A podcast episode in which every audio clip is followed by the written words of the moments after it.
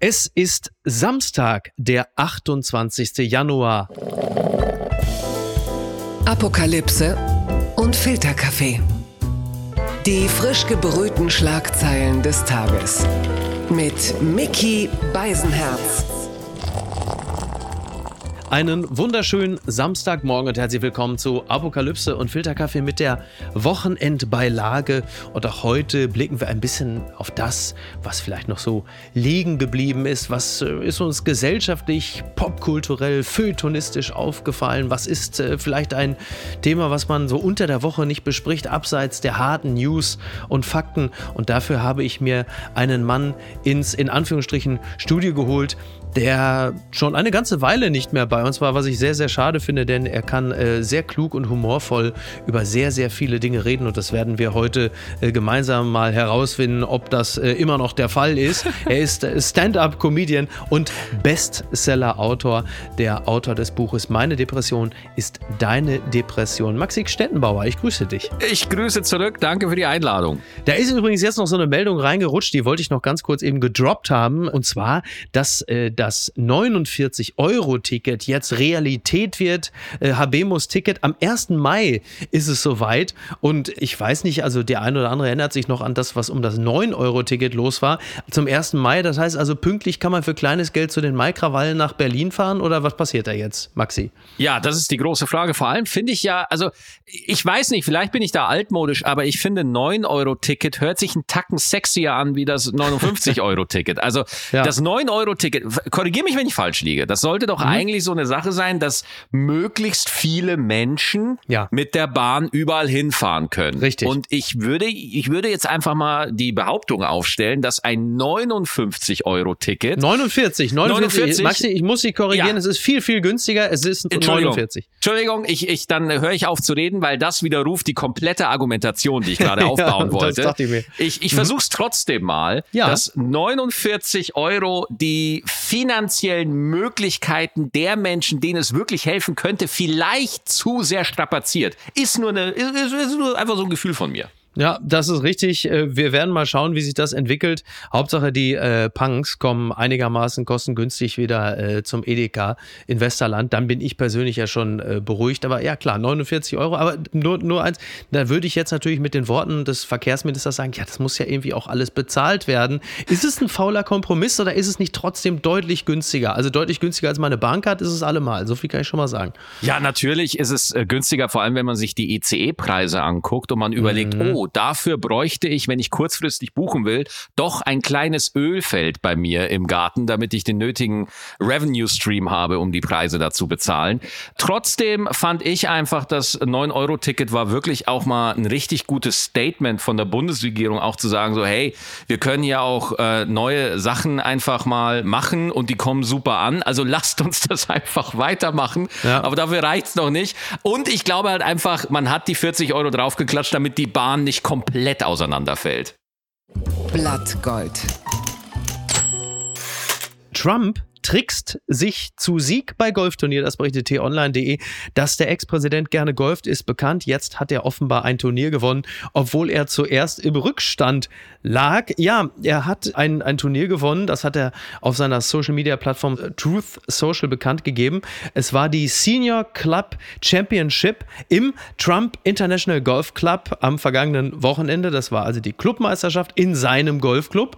Und es war äh, folgendermaßen, dieses Turnier ging wohl über drei Tage und er konnte aber am ersten Tag gar nicht teilnehmen. Er war gar nicht da. Aber er hat dann gesagt, pass mal auf, Freunde, ich kann ja trotzdem äh, hier teilnehmen, denn ich habe vor ein paar Tagen eine extrem starke Runde auf dem Golfplatz gespielt und I got a great idea. Let's do something. You take that round and put it in. Und dann hat er einfach gesagt, dann lass uns doch das nehmen. Und dann haben sie das auch gemacht und haben diese extrem starke Runde von der er zu berichten wusste, einfach eingebaut und so lag er plötzlich auch schon mächtig vorne. Ist doch eigentlich große Klasse, oder? Maxi? Ich habe ich hab das gelesen und direkt übernommen. Ich wurde ähm, vor einiger Zeit geblitzt hier in Köln, als ich über die Zoobrücke gefahren bin. Ja. Dann habe ich da angerufen bei der Polizeistelle und gesagt, Moment, am Tag davor bin ich drüber gefahren, ohne geblitzt zu werden. Siehst Nehmen wir doch einfach diesen Geschwindigkeitswert. Ja. Das wäre jetzt einfach mal, also ich glaube, alle Golfprofis der Welt schreiben gerade mit, wie geschickt Donald Trump da gewonnen hat. Also Wahnsinn. Ja, genau. Er hat übrigens auch noch gesagt, also er hat natürlich wie üblich sich für diesen Turniersieg, den hat er dann ja auch eingefahren, äh, hat er sich selbst gelobt und er sagte auch, also er hat betont, dass er gegen viele gute Golfer angetreten sei und erklärte, dass man Kraft und Ausdauer brauche, um zu gewinnen und auch um zu regieren. Also fantastisch oder? Ich bin ja, also wir, wir sind ja beides Leute aus der Comedy. Wir kommen ja, ja. beide aus der Unterhaltung. Und wenn du eine Comedy-Nummer schreibst, sage ich jetzt mal, mhm. dann musst du natürlich hier und da übertreiben und überziehen, überspitzen. Ja. Aber das Ding ist, äh, du musst ja auch gucken, dass die Übertreibung immer ein bisschen glaubwürdig ist, damit man es noch mhm. einen Tacken, dass es noch in sich irgendwie logisch ist. Ja. Und wenn ich eine Comedy-Nummer schreiben würde, wo ein Typ sowas macht, würde ja. das niemand glauben. Ja, also du kannst da als Komiker bist du da völlig chancenlos, weil das ist in sich so krass, so Absolut. absurd. Also ich, ich, ich weiß nicht, was ich da jetzt noch draufsetzen mhm. soll. Bin chancenlos. Ja, ja, das stimmt. Das, das war ja auch ein bisschen das, was Satiriker beklagt hatten, als dann Trump äh, aufkam, 2015, 2016. Und wir haben ja auch tatsächlich festgestellt, kaum dass Joe Biden im Amt gewesen ist, da wurde es ja auch wirklich bedeutend ruhiger, sowohl bei CNN als auch bei Twitter. Und man merkte schon, dass so der ein oder andere nach einiger Zeit äh, so auch das Gefühl hatte, auch so ein bisschen unterkrawalliert ist man dann schon. Deswegen äh, merktest du ja auch, dass viele so glücklich waren, dass plötzlich Elon Musk so ein bisschen Irrlicht hatte ne? und an klar, an Kanye West hatte man sich dann auch eine Weile erfreut, bevor es dann so richtig unappetitlich wurde. Also wir brauchen schon auch so ein bisschen diese Figuren, die ein bisschen überlebensgroß äh, so dahin vegetieren. Und da, da ist Trump natürlich immer noch ideal. Man möchte halt nur ungerne, dass diese Leute dann an der Macht sind oder im Zweifel auch große soziale Netzwerke leiten. Das ist einem dann manchmal dann vielleicht doch ein bisschen unheimlich.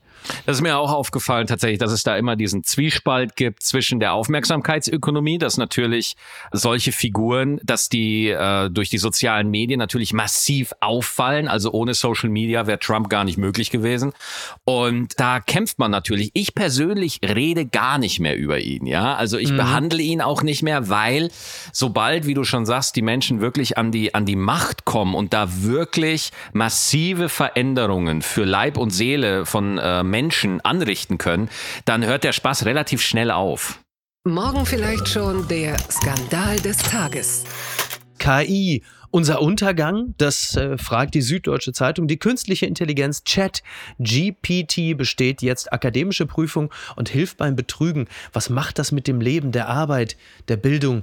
Der Kreativität. Ja, diese künstliche Intelligenz, die hat es jetzt mittlerweile geschafft, äh, die äh, Zulassungsprüfung für amerikanische Ärzte zu bestehen, dann die für Anwälte und schließlich auch noch die Diplomprüfung für den Masters of Business Administration an der Ivy League Wirtschaftsuni Wharton School, immerhin mit der Note 2-, dass hier eine Maschine die Gipfel akademischer Leistungen stürmte, ging den meisten Menschen und vor allem den Akademikern dann doch zu weit. Ja, also unter anderem ist es ja so, dass jetzt auch vor kurzem Wissenschaftler äh, es auch fertiggestellt haben, einen Roboter zu entwickeln, der ähnlich wie der T1000 auch seine Form verändern kann, also zwischenzeitlich dann halt einfach schmilzt und sich wieder verfestigen kann.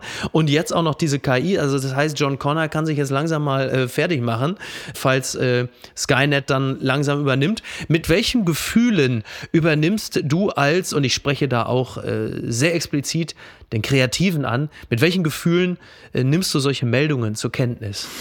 Ja, ich bin da hin und her gerissen, weil es gibt ja auch viele äh, Grafikdesigner vor allem, die in Amerika und auch hierzulande gerade Sturm laufen, ja. weil es natürlich auch KI-generierte Bilder gibt. Ja. Es gibt ja auch Tools, nicht nur JetGTP, die einfach Textaufgaben oder sowas, Textfragestellungen lösen können, ja. sondern gibt ja auch wahnsinnig viele KI-Bildgeneratoren, mhm, wo genau. du einfach, sagen wir jetzt einfach mal, du bist irgendwo in einer Firma und du suchst für dein Unternehmen irgendwie ein Design oder so, dann gibst du da einfach irgendwie ein Design ein, keine Ahnung.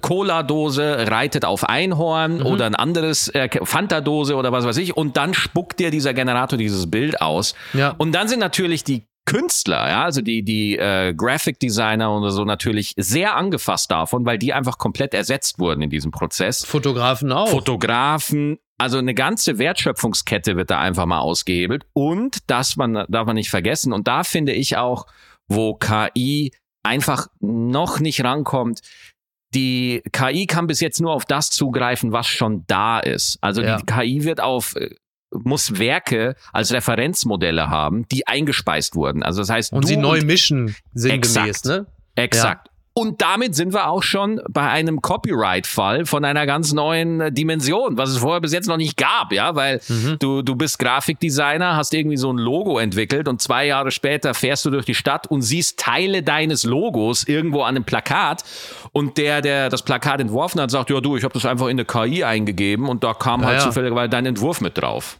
Oder du hast so etwas äh, bei der Musik, ne, dass du halt einfach ganz viele verschiedene Hits eingibst und diese künstliche Intelligenz mixt dann daraus halt einfach einen neuen Song. Gut, das kannte man in Deutschland bislang unter dem Begriff Dieter Bohlen, so mega. Aber es ist natürlich, ist natürlich nicht schön.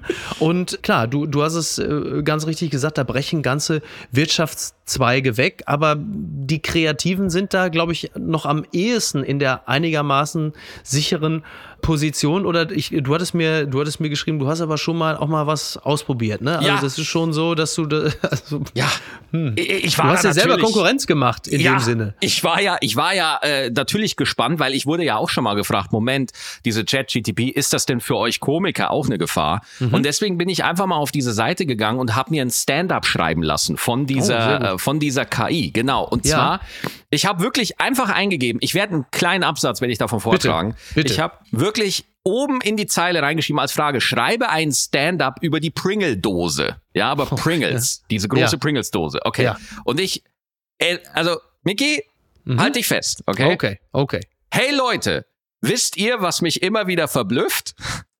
Die Pringles-Dose.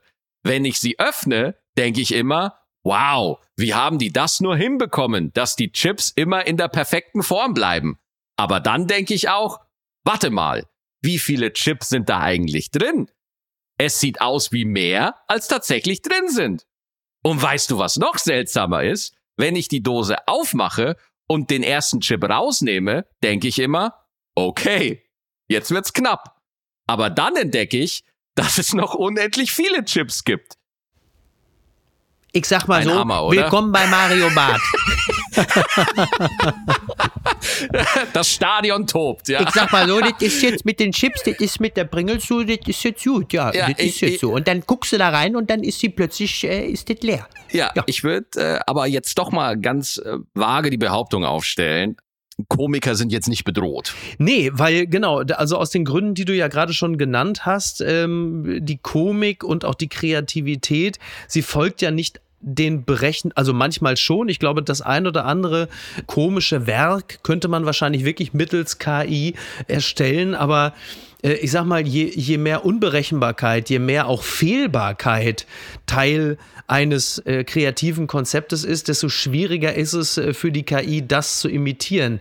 Denn also auch der, der Irrweg ist ja das, was uns äh, menschlich und fehlbar macht und letzten Endes auch fürs Publikum attraktiv, zumindest das, sagen wir mal, kunstliebende Publikum. Und das würde ich ja jetzt auch dem Stand-up jetzt erstmal zubilligen. Was ich da aber auch trotzdem interessant finde, wenn man jetzt bei Stand-up bleibt, da ist ja das Werk und der Autor oder die Autorin sind ja in Personalunion auf der Bühne. Mhm. Nicht immer, manchmal ist das getrennt, ja, ja, aber was auch in Ordnung ist. Aber nichtsdestotrotz, damit du einen Stand-up witzig findest, musst du mit dem Menschen, der da auf der Bühne steht, irgendwas anfangen können. Du brauchst ja, da ja. eine empathische Verbindung, in welcher Form auch immer. Mhm. Wenn du jetzt aber bei Romanen oder sowas mal denkst, wo ja der Autor nicht neben dir auf dem Schoß sitzt oder so, neben mhm. dir sitzt und dir das Buch erzählt, sondern wo du wirklich nur mit dem Werk alleine bist und du das selber für dich konsumierst. Da habe ich was entdeckt, weil äh, es gibt zum Beispiel auch jemanden, der hat sich ein Gedicht über diese KI generieren lassen. Mhm. Und diese Gedichte, die sind wirklich herzergreifend. Also ich habe jetzt leider okay. keins da, aber ja. da, wo ich dachte, okay, wo ich sag mal, die menschliche Komponente zur Identifikation nicht notwendig ist, mhm. ja, also wo du den Autoren des Werkes nicht wirklich brauchst, um es zu konsumieren, ja. Ja da war ich wirklich, also das hat mich schon umgehauen, ganz ehrlich. Also, dass du wirklich ein Gedicht von einer KI liest und vor allem, wenn du nicht weißt, dass es eine KI ist, sondern wirklich einfach nur liest, das, das hat mich dann schon umgehauen, ja. Also da, deswegen, ich habe da kein abschließendes Fazit zur, zur KI. Also Cyrano de Bergerac ist äh, in der neuen Version einfach ein MacBook, ja? Ich habe keine Ahnung, was du gerade gesagt hast, aber ja. War ich, war ich, war der Ton weg oder war ich einfach inhaltlich nur nicht verständlich? Nein, ich, äh, ich habe, äh, ich weiß nicht, warte, ich, jetzt muss ich zugeben, ich bin halt Hauptschüler, Mickey. Ja, das kann der Name vielleicht, vielleicht ist das ein sehr wichtiger Name, den du gerade gesagt hast, aber der ist gerade wirklich raus bei mir. Okay, okay. Twitter 280 Zeichen Wahnsinn. Sophie Passmann schreibt in der Zeit, dieser Account existiert nicht. Wer auf Twitter gewinnen will, muss die größten Worte für den eigenen Hass finden. Ich war besonders gut darin. Ich hatte 220.000 Follower. Ich war selbst Teil des Problems und habe meinen Account deaktiviert. Und sie äh, beschreibt eine Situation, die dann im letzten Sommer geschehen ist. Sie schreibt, hinter mir lag eine Party, die ich zu weiten Teilen damit verbracht hatte, mich von einer Frau mit liebenswürdigen Belanglosigkeiten vollquasseln zu lassen. Diese Frau hatte wenige Tage zuvor noch erschreckend harsche Dinge über mich auf Twitter geschrieben. Ja, Sophie Passmann äh, zählt auch zu den Personen, die im letzten Jahr einen Shitstorm hatte und zum, sie schreibt es kursiv, Debattenthema wurde. Wer einmal ein Debattenthema auf Twitter ist, kann sich zum einen darauf verlassen, dass nach wenigen Wochen das Ganze wieder vorbei ist und zum anderen, dass man ohne größere Suche auf Twitter Dinge über sich selbst zu lesen bekommt, die so absonderlich und richtungslos gemein sind, dass man sie selbst an schlechten Tagen nur mit ausreichend Abstand zu sich selbst in den Spiegel sagen würde. Und ja, sie, sie hat da einen, äh, wie ich finde, sehr schönen und selbstreflektierenden Text geschrieben, in dem sie sich selber als Teil des Problems sieht. Denn ähm, wer sich über Twitter und das Agieren auf Twitter und die Verhaltensweisen äh, beschwert, der muss eigentlich auch immer gleichzeitig, sie, sie macht da so ein Beispiel auf, das ist so ein bisschen so, so ein, so ein Swinger-Club-Gleichnis. Also wer sich über den harschen Ton bei Twitter beschwert, der gibt dann in diesem Sinne zu, dass er selber in den Swinger-Club geht, denn man ist ja Teil des Problems und als solches hat sie sich auch beschrieben und sich abgemeldet und fühlt sich seitdem besser. Ich weiß gar nicht, bist du bei Twitter, Maxi? Du bist, glaube ich, bei Twitter aber nicht besonders auffällig, ne? Nein, ich äh, war eher zu sehr bei Twitter, bin mhm. aber auch schon seit, ja, ich würde sagen, seit fast über einen halben Jahr habe ich auch meinen Account deaktiviert. Also ich mhm. bin auch nicht mehr auf Twitter. Ja. Äh, einfach aus, aus Mental Health Gründen, ja, weil es mir einfach wirklich zu viel war. Und äh, ich habe einfach ja. gemerkt, okay, weil du äh, und, und Sophie Passmann hab, bin ich auch gefolgt. Ich folge Sophie Passmann übrigens auf äh, TikTok. Ja, das mhm. ist jetzt unsere neue Zielgruppe. Da gehen wir ja, jetzt hin. Gut. Und äh, fand den Text auch ganz toll. Und äh, ich finde, sie macht da auch einen sehr guten Punkt, wo sie einfach sagt, dass die Negativität auf Twitter einfach sehr, sehr gut funktioniert. Also wenn du auf Twitter wirklich einfach, äh, auch wenn ich jetzt mal für Comedians sprechen kann, wenn du da wirklich erfolgreich sein willst, dann brauchst du in der Regel irgendein Feindbild. Mhm. Ja, entweder sind die Boomer oder es ist irgendein Politiker oder es ist auch gerne mal die CDU. Mhm. Ja? ja, und dann dreschst du da halt drauf ein, weil du dann halt auch äh, den Applaus der Bekehrten, der bereits Bekehrten einheimsen kannst. So. Genau. Es gibt super viele Leute, die das sehr, sehr gut machen. Also das ist wirklich eine Kunst, die man, die man können muss und äh, möchte ich jetzt nicht irgendwie schmälern oder so, aber aber wenn man einfach eine App aufmacht und nur Negativität bekommt, so, mhm. dann ist man halt irgendwann auch einfach mal fertig. Klar kann man sich dann äh, überlegen, dann muss man halt den richtigen Leuten folgen. Das ist dann auch so. Aber irgendwo in meinem Job muss man halt dann auch ein bisschen wissen, was los ist und wer spricht über was und so. Mhm. Und dann habe ich für mich einfach beschlossen, ich bin jetzt da raus. Wiedersehen. Und ja. äh, finde find das auch im Falle von Sophie Passern noch sehr viel mutiger, weil die Frau Passmann hat einfach 100.000 mehr Follower als ich. Das heißt, in ihrem Fall war der Schritt wesentlich mutiger und äh, feier ich. Absolut. Also es ist ja dann auch, ähm, man verhandelt das Ganze ja auch mit der eigenen Eitelkeit. Ne? Also ich meine, wenn du klar Teil oder zentraler Teil eines Shitstorms bist, dann hat das natürlich auch wirklich massive Auswirkungen auf die äh, Psyche. Das weiß ich selbst auch. Also das frisst sich wirklich rein. Und das ist natürlich dann oft auch der Impuls in dem Moment, wo man dann sagt, so pass auf, mir reicht's jetzt, ne? Weil, weil dann gibt's halt auch heftigen Gegenwind. Aber das dann mal gespürt zu haben, das vermittelt dir natürlich dann manchmal auch ein Bild dessen, wie man selber auch agiert und wie man auch mit anderen umgeht. Und sie schreibt ja auch, sehr interessant, die Frau auf der Party also quasselte mich voll. Ich sah in ihrem Gesicht das schlechte Gewissen, dass ich in vielleicht zehn Jahren Twitter auch so oft gehabt hatte. Jenes nämlich, das sich einstellt, wenn man im echten Leben auf die Existenz des eigenen Twitter-Ichs hingewiesen wird.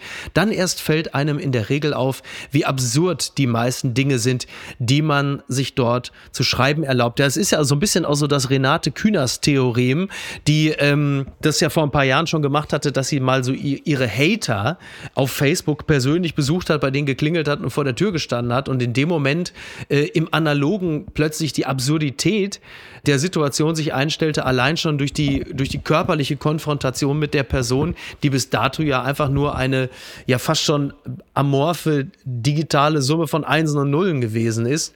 Und ich sehe das auch. Also ich, was ich interessant finde, das ist, also das zu beobachten, wenn Leute relativ frisch bei Twitter sind oder sie dort plötzlich durch irgendetwas, weil sie vielleicht Experten plötzlich für irgendetwas sind oder haben mal ein, zwei Sachen sehr klug geschrieben und haben relativ schnell Reichweite aufgebaut. Du merkst wirklich, wie auch diese, ich nenne es jetzt mal Macht, die Leute korrumpiert. Du siehst richtig, wie sie innerhalb von, von Wochen sich zu solchen Monstern entwickeln, die immer, also immer mehr Variationen der immer gleichen Sache schreiben, weil sie für eine Sache plötzlich populär geworden sind. Also was weiß ich, Mülltrennung oder äh, keine Ahnung, FDP-Bashing oder so, machen halt immer dasselbe. Ja. Oder sie sind halt irgendwie im Austausch mit, mit anderen, vielleicht bedeutenden Figuren bei Twitter und slicken da so ein bisschen rum und sind dann plötzlich irgendwie auch vom Duktus her Jahre jünger, als sie eigentlich sind. Und du merkst ihn richtig an, wie sehr es ihnen gefällt, dort zu sein und wie sehr sie sich auch selbst gefallen. Also ich beobachte es ja auch an mir selbst, ist mir ja nicht fern, ja. Also es gibt so zwei Richtungen, die ich immer feststelle. Das eine ist natürlich der, sag mal, dieser kapillaren, enge Denkkorridor, wenn du ein paar Shitstorms bekommen hast, weil dann denkst du natürlich auch nicht mehr breit, weil du alles, was du schreiben würdest, abklopfst auf Shitstorm-Potenzial. Das beengt das denken ja auch. Aber auf der anderen Seite, Applaus macht das auch. Also wenn du für ein paar Sachen richtig Applaus bekommen hast, dann schreibst du gefühlt ja auch nur noch dieselben Sachen, weil du auch in gewisser Hinsicht A, dich immer in Richtung des Applauses orientierst und möglicherweise auch ein bisschen Angst hast, dass dieses frisch ertwitterte Publikum sich wieder von dir abwenden könnte, wenn du mal ein bisschen von diesem Stil abweichst. Das ist interessant zu beobachten. Das sehe ich wirklich bei, bei vielen und habe das natürlich an mir selbst bis zu einem gewissen Grad auch beobachtet. Ja, auch das finde ich jetzt total interessant, dass du nicht nur sagst, nee, nee, nicht nur die Shitstorms beeinflussen dich im Denken, wenn du in irgendeiner Form sendend tätig bist, mhm. sondern auch der Applaus, das ist total richtig, ist mir so noch nicht klar geworden tatsächlich. Aber mhm. natürlich, mhm. bei der einen Sache vermeidest du Kritik und bei der anderen Sache bedienst du eine Nachfrage, die du vermutest, dass sie irgendwo existiert. Also genau. ich weiß noch, als ich im, im letzten Programm habe ich zum Beispiel auch über, äh, es ist echt auch immer eine Sache, wie fängt man so ein neues Programm an, wie findet man sich irgendwie als Künstler neu, dass es ja für sich selber spannend bleibt. Wenn man sich ja so umguckt, merkt man ja, ja, dass sich Neuerfinden durchaus als Option behandelt wird, die nicht oft gezogen wird. Aber äh, ich versuche ja dann, äh, im, im letzten Programm habe ich zum Beispiel über, äh, über mein Problem der Unfruchtbarkeit gesprochen oder mhm. über wirklich Themen, die mich in meinem Leben wirklich beschäftigen und die auch eher auf den ersten Blick von ernster Natur sind. Mhm. Und versuche dann da auch wirklich mich herauszufordern, was da der neue Ansatz irgendwie ist. Und mhm es lohnt sich wirklich selten, weil sehr viele Menschen einfach sagen, Moment, du hast doch im letzten Programm diese supergeile Sache mit Call of Duty oder sowas gemacht, wo du halt ja, über andere, ja. über eher Computerthemen gesprochen haben und jetzt machst du das hier. Mhm. Aber, aber ich glaube, sonst bleibt man nicht lange dabei. Man muss einfach diesen Schritt irgendwann gehen, zumindest, dass man sich für sich selbst erneuert, weil sonst ist es wirklich, und das hat Sophie Passmann auch gesagt, äh, Redundanz ist es halt dann auch irgendwie irgendwann nicht mehr. Gucken mal, wer da spricht. Maxi Stettenbauer Humor wird hoffnungslos oh oh. überschätzt. So ist es in der Westfälischen Rundschau überschrieben. Und es geht vor allem um dein Soloprogramm. Eine gute Zeit äh, hast du da auf der Bühne. Es ist dein fünftes Soloprogramm und ich knüpfe jetzt ein bisschen an das an, was du gerade gesagt hast. Also wie entwickelt sich das denn dann so, was die, äh, die Zuschauer quantitativ und qualitativ angeht, wenn man plötzlich über Unfruchtbarkeit spricht und eben nicht mehr über Call of Duty? Hast du gemerkt, dass das Publikum sich zahlenmäßig oder äh, qualitativ verändert hat? Beispielsweise erstmal, was das angeht?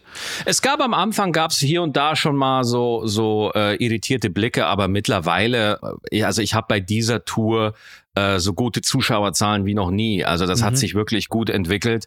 Und mein, mein Credo ist es, wenn du über so ernste Themen redest und da die Leute wirklich zum Lachen bringst, ja, und nicht irgendwie, ja, auch ein bisschen albern, aber mhm. dann hat das so einen erhabenen Moment. Also ich habe eine völlig andere Qualität von Feedback dadurch bekommen, von ZuschauerInnen, die auch sagen, ey, wir hatten das Gleiche erlebt, wir haben was Ja. anderes erlebt. Das ist es doch bei Comedy, dass viele sagen, oh, das kenne ich aus meinem Leben. Ja, ja. Dass man da einfach so einen kurzen Moment der Verbundenheit äh, herstellt. Und bei diesen ernsten Gescha äh, Sachen, die sprechen wir ja so nicht an. Mhm. Ja, man redet ja nicht irgendwie äh, auf Partys, sagt man das ja nicht oder so, oder, oder, sondern man, man hält, behält das eher so für sich. Und wenn man auf einmal in der Öffentlichkeit einen Ort findet, wo man da einfach unbedroht drüber sprechen kann, Mhm. habe ich für mich, nur für mich festgestellt, dass das schon heilsam ist für viele Menschen. Das ist nicht äh, das einzige Heilmittel, aber das, das bringt schon, also das hat schon einen Effekt. Mm, Ist, ist Humor auf der Bühne möglicherweise auch für das Publikum ein besserer Türöffner für ernste Themen, weil man sich erstmal gar nicht bedroht fühlt in diesem Szenario und einen dann vielleicht so ein Thema plötzlich so, so unvorbereitet erwischt und man vielleicht aber auch, weil, weil der Humorist ist ja auch erstmal eine vertrauenswürdige Person. Sie hat dich ein paar Mal zum Lachen gebracht und dann öffnest du dich vielleicht auch eher. Ist es auch ein bisschen das? So, ist es, ist es der richtige Ort, die Bühne für, für so ernste Themen? Und was ist das Mischungsverhältnis? Ey, da ich wünschte, ich könnte jetzt einfach sagen, äh, Mischungsverhältnis ist 70% ernst, 30% Pointen.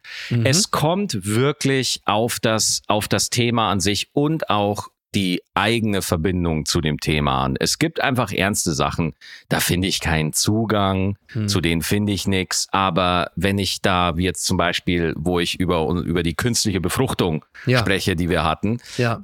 und ich meine, jeder, der schon mal ein Spermiogramm angefertigt hat, der sieht Comedy-Potenzial, ja. Ich, Also, ich, bekenne äh, mich, ich bekenne mich an dieser Stelle äh, quasi äh, schuldig. Das ist in der Tat so eine herrlich absurde Situation, wenn du mal eine Spermaprobe abgegeben hast. Ähm, ich grätsche noch mal kurz rein, aber du darfst Grätschen bitte Sie, sofort wieder übernehmen. Ich find's, ich fand es damals auch so herrlich absurd, weißt du, du gehst natürlich dann irgendwie, gibst eine Spermaprobe ab, du gehst ja in diese, nenn es mal Klinik oder Praxis oder so und du weißt halt einfach natürlich, alle wissen, weswegen du da jetzt in den Raum gehst. Exakt. Und das ist so herrlich absurd. Und dann gibst du dann irgendwann diese Probe in diese Klappe ab und dann gehst du halt wieder, gehst du halt wieder, verabschiedest dich von den beiden Frauen am Tresen, sagst Tschüss, ich habe mir gerade richtig schön eingeschüttelt, äh, schön, schönes Wochenende. So sieht's aus. abs absurde Situation. So sieht's aus. Absurde Situation. So, und da, Ja. da ist, da ist Charme, ja, da ist Verdrängung so ein Mhm. Stück weit, ne?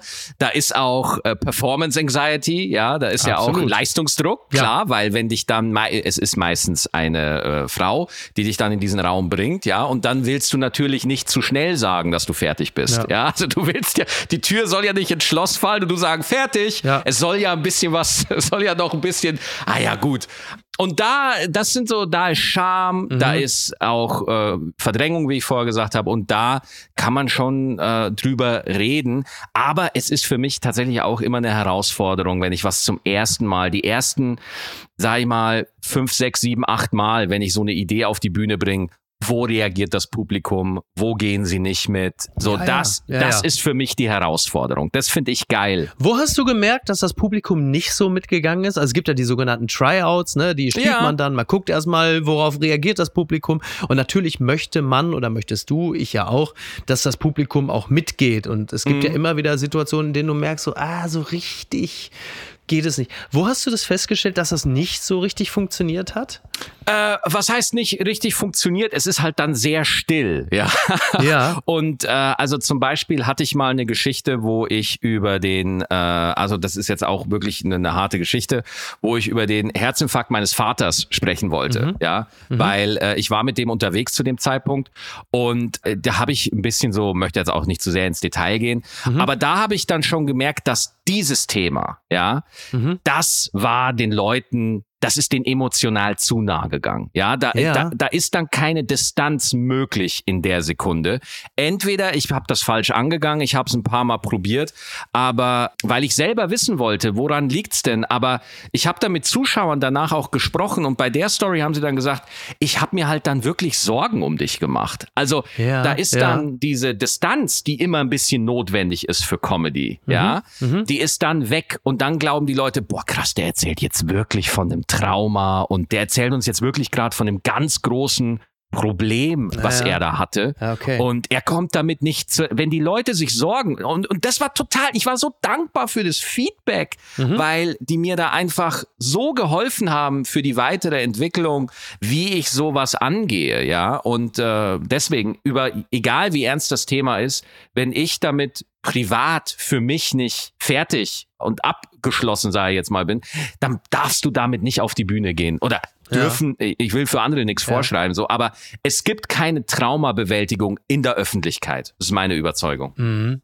Ist, ist es eigentlich so, weil du sagst, die Leute haben sich Sorgen gemacht, ist es eigentlich so, seitdem du das Buch äh, veröffentlicht hast, meine Depression ist deine Depression, merkst du, dass die Leute dich anders anschauen? Entweder im Kollektiv, sprich Publikum, aber auch in der persönlichen Begegnung, so, so, so im Sinne von, na, wie ist er drauf? So, erkennst du so etwas im Gegenüber? Das Abchecken? Naja, bei meinen Freunden und den Menschen, die, die jetzt mich schon länger kennen, da hat sich gar nichts geändert. Das war schon alles, äh, das ist dann okay. Aber äh, ich sag mal so, bei, als das Buch dann rauskam und ich bin ja damit nicht, auch in der Branche nicht hausieren gegangen. Ich habe das ja auch Ja. nicht rumerzählt, Ja, ja. dass ich darunter leide. So.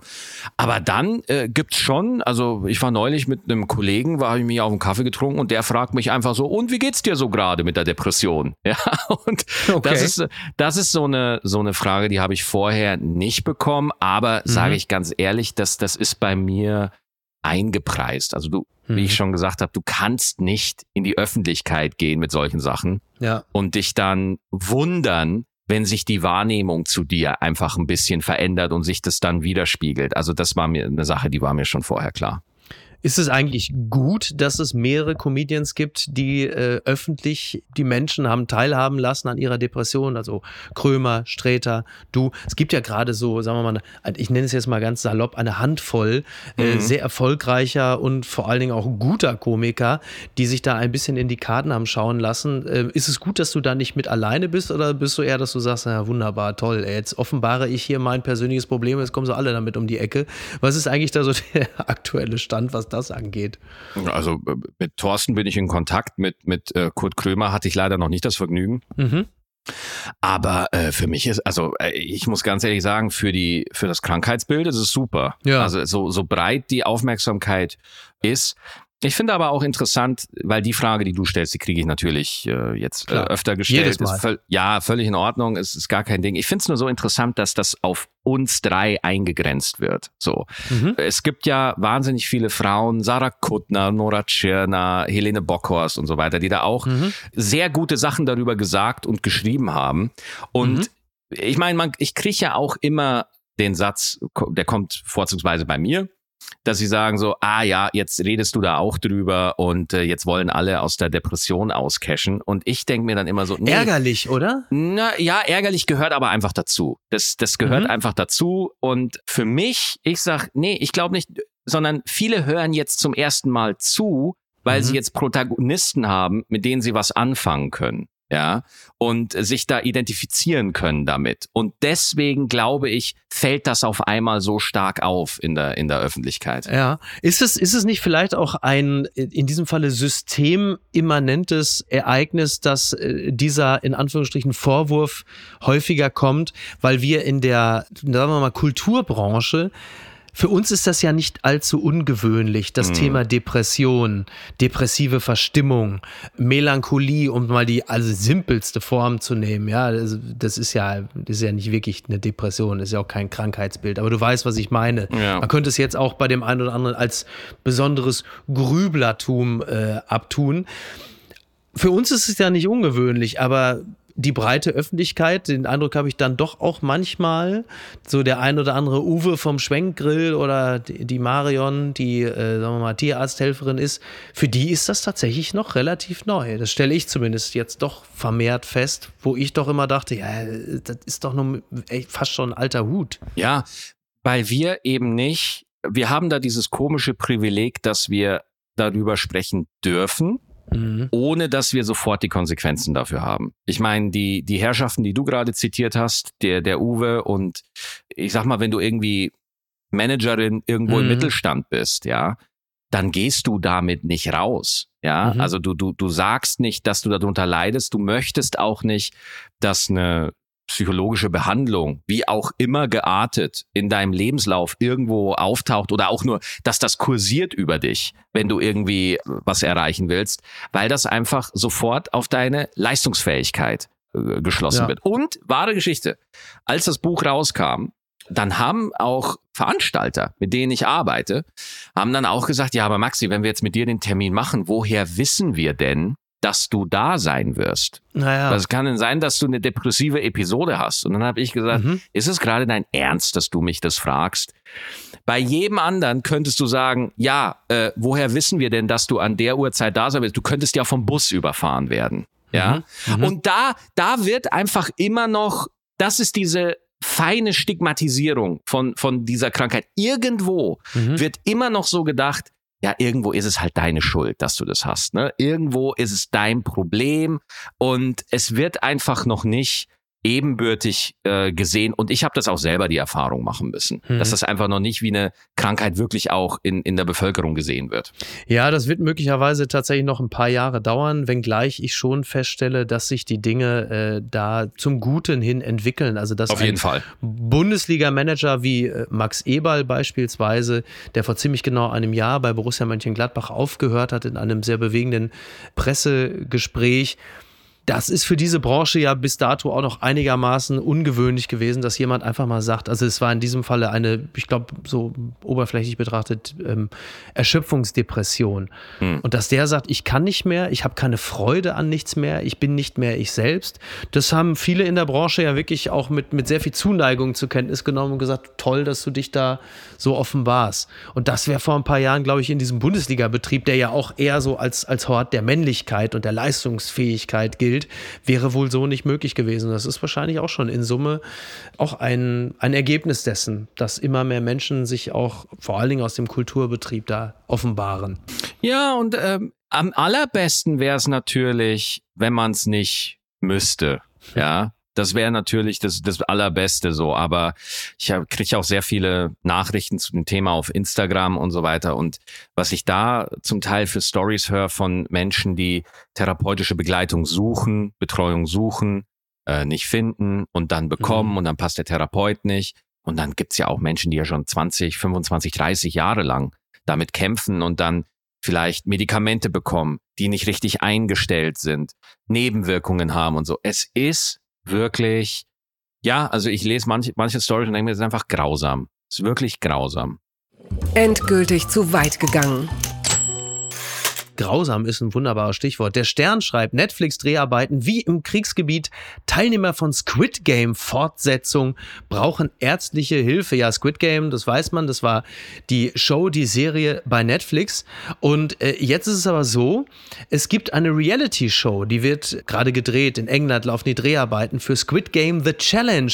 Wie in der Serie treten dabei 456 KandidatInnen aus aller Welt gegeneinander an um 4,56 Millionen Dollar zu gewinnen. Ein Sozialexperiment, wie Netflix es nennt. Die Spiele sind die gleichen wie in Squid Game, allerdings, und das finde ich jetzt übrigens eine gute Botschaft, werden die Verlierer natürlich nicht getötet. Ach, Sozialexperiment, wenn das Ganze schon so attributiert ist, da wird es einem in der Regel Angst und Bange und so kam es in diesem Falle auch.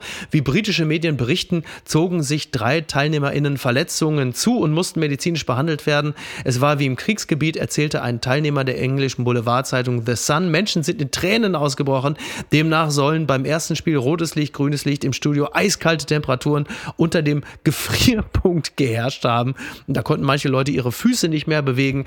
Der eine oder andere zog sich eine Schulterverletzung zu, weil er irgendwo gegengeknallt ist. Also das ist äh, quasi die, der aktuelle Stand der britischen Showbranche. Also wir sehen ähm, vor allen Dingen in England, wenn sich da irgendwer verletzt bei der Produktion der Show, äh, die werden ja niemals mehr ärztliche Hilfe bekommen. Äh, in England bist ja gerade äh, teilweise zwölf ja. Stunden in der Notaufnahme, bis mal einer kommt. Also ist ja doppelt gefährlich.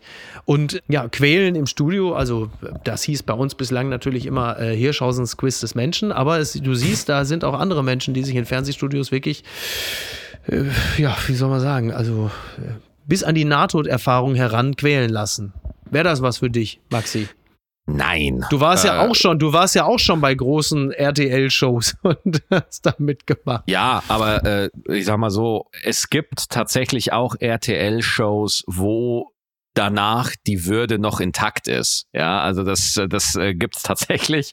Du ähm, sprichst mit dem Autoren des Dschungelcamps äh, ich sitze gerade in Australien. Also ich muss, aber man muss zumindest sagen, hier kriegt keiner Erfrierung.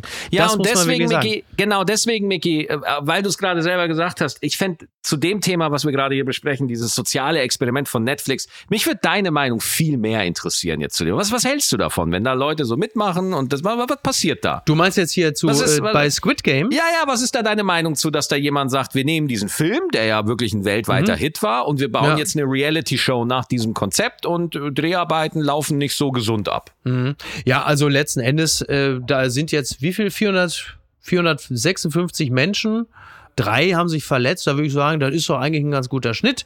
Das kann man, äh, das kann man in Kauf nehmen. Naja. Da kann ja immer mal was passieren. Ne? Ich meine, Nora Tschirner hat sich irgendwann letztens bei irgendeiner ARD-Produktion, ich glaube mit Kerner, das Quiz des Menschen im Känguru-Kostüm Kreuzbandriss geholt oder so. Also bitte, ne? ich meine, ihr ist im Känguru-Kostüm sehr, sehr warm gewesen. Erfrierung holt sich da nicht. Also es gibt sicherlich die ein oder andere Fernsehproduktion, die auf das Wohl äh, der TeilnehmerInnen nicht so acht gibt, äh, wie man es sollte. Aber was das Spiel an sich angeht, glaube ich, ist es vergleichsweise harmlos, oder? Weil bei Squid Game, also das, das Schlimme an der Serie Squid Game war ja tatsächlich der Umstand, dass diese Menschen halt einfach danach erschossen wurden. Also solange äh, man sich jetzt bei der äh, Netflix-Produktion nicht dafür entscheidet, ganz eng am Original zu bleiben, würde ich grundsätzlich erstmal sagen, halte ich das jetzt moralisch für nicht weiter verwerflich. Das ist ja so ein bisschen Spiele ohne Grenzen. Ist ja eigentlich harmlos. Ich fände es trotzdem gut, wenn man das Studio beheizen würde, weil soweit ich Squid Game richtig verfolgt habe, muss es ja nicht arschkalt da sein.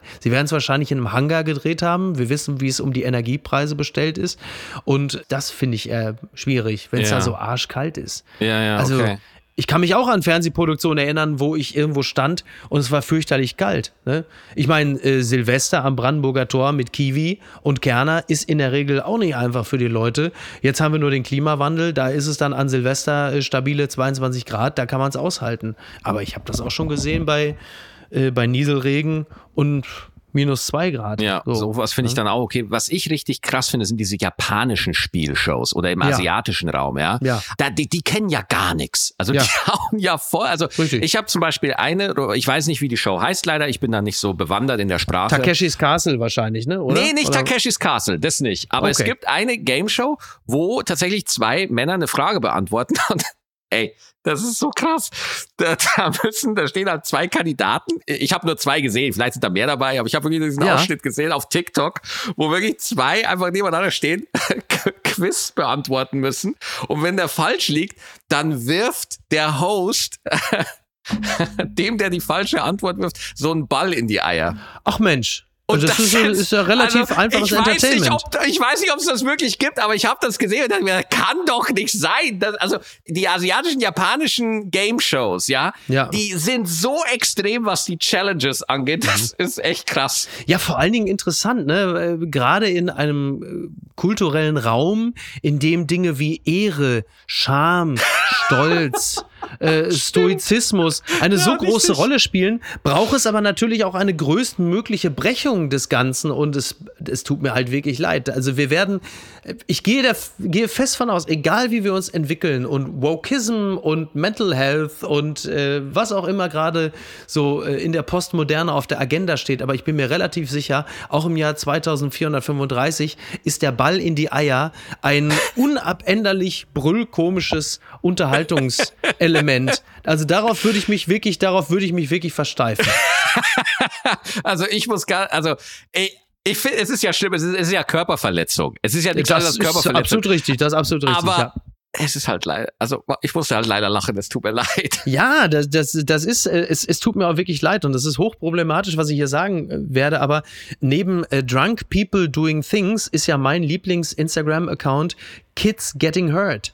Und äh, das, oh ist, Gott. das ist natürlich nicht in Ordnung, dass ich das jetzt hier ja, überhaupt erwähne und dass ich das bewerbe, vor allen Dingen auch nicht als Vater einer Tochter. Also, ist, äh, also was ich mir da wieder werde anhören können, aber es ist halt eben auch schon sehr, sehr lustig, wenn so ein, kann, wenn so ein Kind kurz, so ein kann ich dir zur Seite gut, springen dass kurz? Gut, dass du es mich nicht hast aussprechen lassen. Ich danke nee, nee, dir. Nee, danke. Ja, bitte nee, spring gerne, mir zur Seite, um Gottes gerne. Willen. Und zwar, die Sache ist, es ist ja völlig klar, dass das in einem ernsten Kontext überhaupt nicht klar geht. Aber ja. was ich festgestellt habe, ich habe zum Beispiel auch eine Story wo meine Tochter, ich, ich kürze es mal ab, einfach mal kurz hinfällt. Mhm. Und das ist einfach eine sehr, sehr lustige Geschichte in meinem Programm. Ja.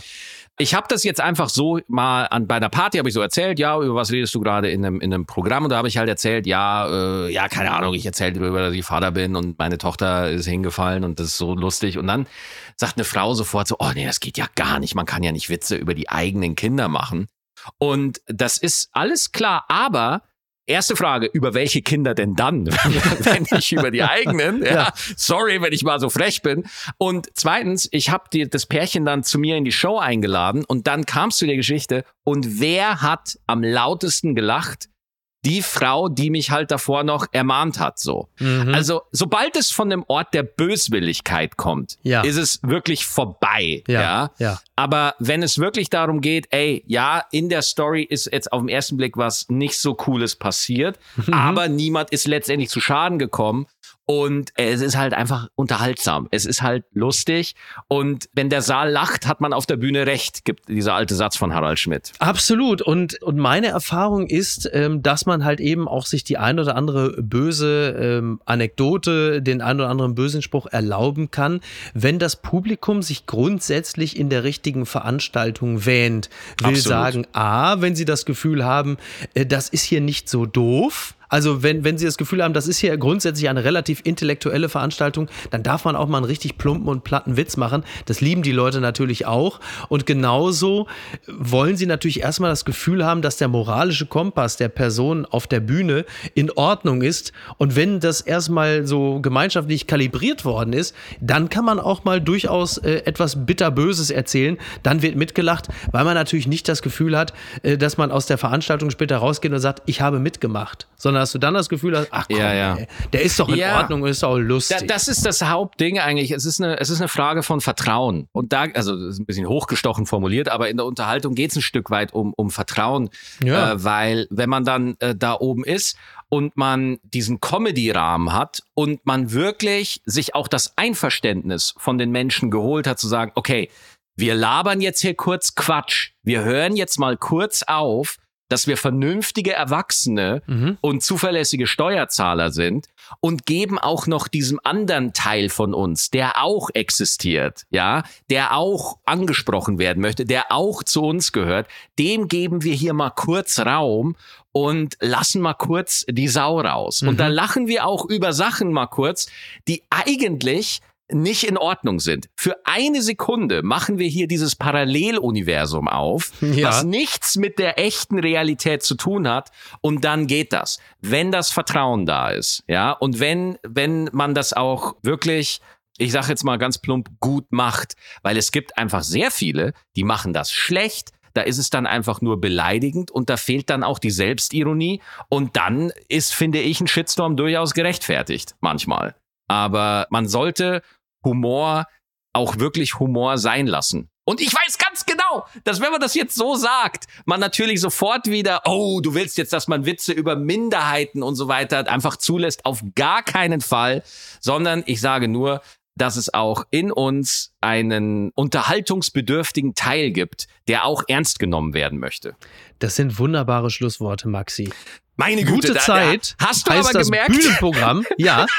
hast du gemerkt, wie ich am Shitstorm vorbeigeschlittert bin, hoffentlich? Nein, aber du hast, nein, aber du hast natürlich, du hast natürlich komplett recht. Das, da müssen wir aber, glaube ich, nochmal bei Zeit nochmal noch mal ein eigenes neues Fass aufmachen, dass natürlich Humor manchmal auch wirklich einfach nur Humor ist und auch nur Humor sein soll. Das ist aber in unseren durchpolitisierten Zeiten äh, mitunter ähm, nicht immer so einfach äh, zu erklären und auch nicht immer so einfach wahrzunehmen. Aber du hast natürlich komplett recht. Klar, Ja, und ist so. Absolut. Es ist, ja, abs- absolut, aber äh, man muss dann halt auch so sehen, ähm, das kann man natürlich dann als Ausrede missbrauchen, wenn man Witze über gewisse Menschen oder gewisse Themen macht, Ja, ja, die einfach inhaltlich nicht stimmen, Genau. die einfach nicht korrekt sind. Dann ist es äh, einfach ungewollte Feindseligkeit in dem Moment, ja. Und deswegen nochmal, um das abzuschließen, es geht wirklich um, um Vertrauen. Wenn ich merke, okay, der Mensch da vorne will mir wirklich nichts Böses, der will mich wirklich einfach nur unterhalten, dann ist es viel leichter, dass man so die innere fünf Grade sein lässt, sage ich jetzt mal. Ja, das sind aber nur wirklich perfekte Schlussworte. Also das ist jetzt wirklich, das ist jetzt wirklich das Wort zum Wochenende. Maxi, vielen Dank. Sehr gerne. Schön, dass du wieder zu Gast gewesen bist. Ähm, komm gerne wieder, wenn du magst. Äh, vielen Dank, es hat mich sehr gefreut. Bleib gesund, mein Lieber, und äh, auch an die Zuhörerinnen. Vielen Dank, alles Gute. Dankeschön, mach's gut. Also gute Zeit dir und deinem Publikum, die dich äh, auf der Bühne bewundern. Wiedersehen. Ciao, ciao. Apokalypse und Filtercafé ist eine Studio Bummens Produktion mit freundlicher Unterstützung der Florida Entertainment. Redaktion Niki Hassania. Executive Producer Tobias Baukhage. Produktion Hanna Marahiel. Ton und Schnitt Niki Fränking. Neue Episoden gibt es immer montags, mittwochs, freitags und samstags. Überall, wo es Podcasts gibt. Stimme der Vernunft und unerreicht gute Sprecherin der Rubriken Bettina Rust.